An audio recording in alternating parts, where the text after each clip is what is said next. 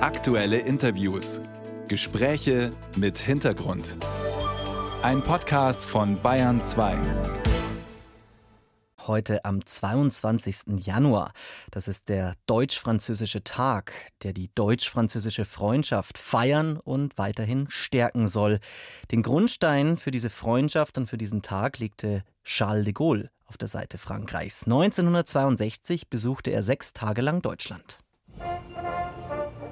Wenn ich Ihre Kundgebungen höre, empfinde ich noch stärker als zuvor das Vertrauen, das ich für Ihr großes Volk, jawohl, für das große deutsche Volk hege. Es lebe München, es lebe Bayern, es lebe Deutschland. Ein Jahr nach dieser Deutschlandreise, also dann 1963, unterzeichneten de Gaulle und Adenauer den deutsch-französischen Freundschaftsvertrag, auch Élysée-Vertrag genannt. Und dieser Vertrag sollte die Erbfeindschaft zwischen Deutschland und Frankreich besiegeln. 61, 61 Jahre später kommt zu diesem Tag heute wieder ein französischer Präsident nach Berlin, Emmanuel Macron. Und über diese deutsch-französische Freundschaft, wie stark sie heute ist, spreche ich nun mit Professor Frank Basner. Er ist der Direktor des Deutsch-Französischen Instituts. Schutz. Guten Morgen, Herr Basner. Guten Morgen, Herr Hacker. Wie steht es denn um die deutsch-französische Freundschaft? Das kommt ganz darauf an, wo Sie hingucken. Wenn Sie in die großen politischen Dossiers schauen, äh, Energiefragen vorneweg, dann sind die Regierungen im Moment nicht auf einer Linie. Das muss man einfach sagen. Beide Länder sind ja sehr stark und die Regierung vor allem mit Innenpolitik beschäftigt. Das haben wir gesehen. Die großen Demonstrationen in Deutschland gegen Rechtsextreme, Frankreich hat einen Regierungswechsel gerade hinter sich, muss sich wieder finden in der neuen Regierung mit den neuen Personen. Also auf der politischen Ebene würde ich sagen, ist es im Moment schwierig. Aber auf anderen Ebenen, ob Sie an den ganzen universitäre Zusammenarbeit denken, die Wissenschaftler, ob Sie an die Städte denken, die sehr viel zusammenarbeiten, die Bevölkerung insgesamt, da ist es, glaube ich, sehr stabil. Und von daher ist es kein Grund, sich zu beunruhigen, nur wenn mal in großen politischen Fragen vielleicht nicht gleich eine Meinung herrscht.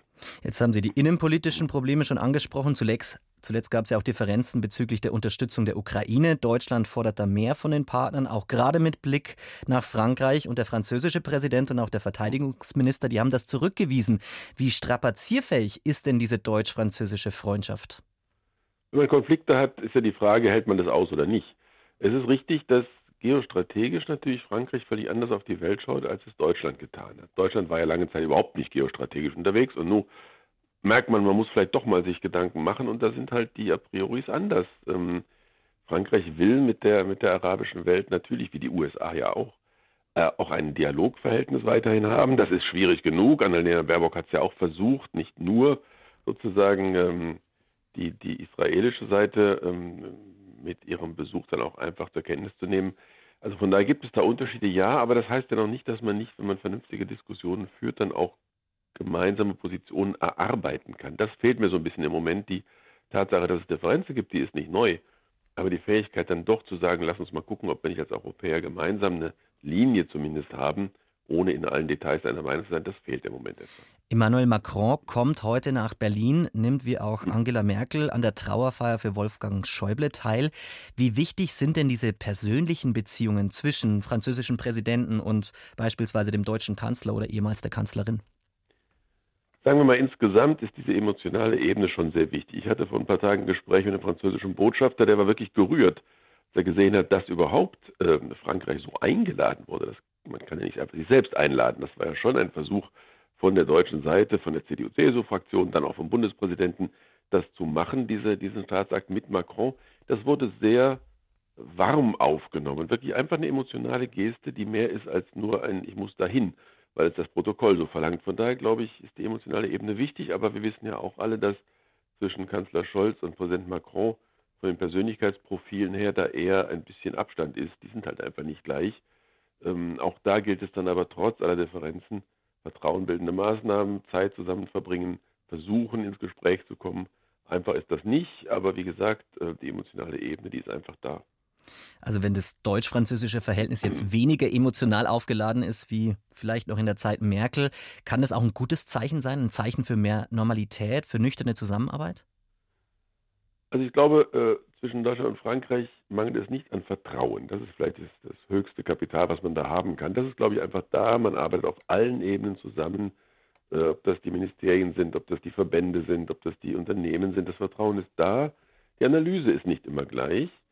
Äh, und da haben Sie recht, das muss nicht, äh, wie soll man sagen, tränendrüsig betrieben werden. Das kann man einfach auch rational machen. Und nochmal, ohne Vertrauen würde es nicht gehen. Aber ja, warum können wir nicht auch einfach rational unsere Interessen auf den Tisch legen? Und schauen, wie man dann zusammenkommt. Jetzt zum deutsch-französischen Tag, Herr Basner. Diese Wende von der Erbfeindschaft einst hin zum gemeinsamen Motor Europas, wie es oft betitelt wird, das ist doch sehr historisch, oder? Auch Ihrer Ansicht nach. Das ist spektakulär und einmalig in dieser Art. Und was man vielleicht immer wieder unterstreichen muss, Sie haben äh, in der Anmoderation den guten de Gaulle gehabt. De Gaulle war am Anfang ja skeptisch. Das ging ja nicht zunächst von den Regierungen aus, diese Annäherung und diese Versöhnung, die einfach gegenseitig dann auch stattfand. Das ging ja aus der, Bevölker kam aus der Bevölkerung zunächst. Die ersten Treffen fanden im Herbst 1945 am Bodensee statt, Jugendtreffen. Und da war ein Jesuitenpater, Jean Duriveau, vorneweg. Dann denken Sie an Joseph Rovin, denken Sie an Alfred Grosser, denken Sie an den Gründer des Deutsch-Französischen Instituts Fritz Schenk. Die Leute haben nicht gewartet, bis die Regierungen zusammenkamen. Sie haben gesagt, die Bevölkerung muss selber aktiv werden. Wir müssen die Hand ausstrecken. Und das kam von Frankreich, großartige Geste von vielen, die selbst gelitten hatten im Krieg. Und da, glaube ich, ist natürlich eine Stärke, wo andere Länder, die auch solche Konflikte haben, und davon gibt es ja leider viele in der Welt, die müssen das erstmal hinstellen. Sie sprechen jetzt die Jugend schon an. Wir haben heute in unserer Sendung schon gehört, in Frankreich wird deutlich weniger Deutsch an den Schulen gelernt. Drei Viertel weniger als noch in den 90er Jahren lernen dort beispielsweise Deutsch. Sehen Sie das als problematisch an, dass sozusagen auch auf dieser Ebene die Zusammenarbeit vielleicht ein bisschen schwächelt? Also ich bin jetzt seit 22 Jahren im Institut und habe hunderte, wenn nicht tausende von Treffen gesehen. Da war das Sprachthema eigentlich nie das Problem. Natürlich ist das kein gutes Signal wenn die Schüler sagen, mein Gott, bleibt mir weg mit Deutsch, viel zu kompliziert. Und in Deutschland ist es ja auch nicht da glorios bestellt ums Französische. Das ist schon ein Problem, aber das ist nicht die Grundlage der Zusammenarbeit. Viele Menschen arbeiten zusammen ganz wunderbar und können die Sprache nicht. Also ich glaube, das sollte man nicht verwechseln.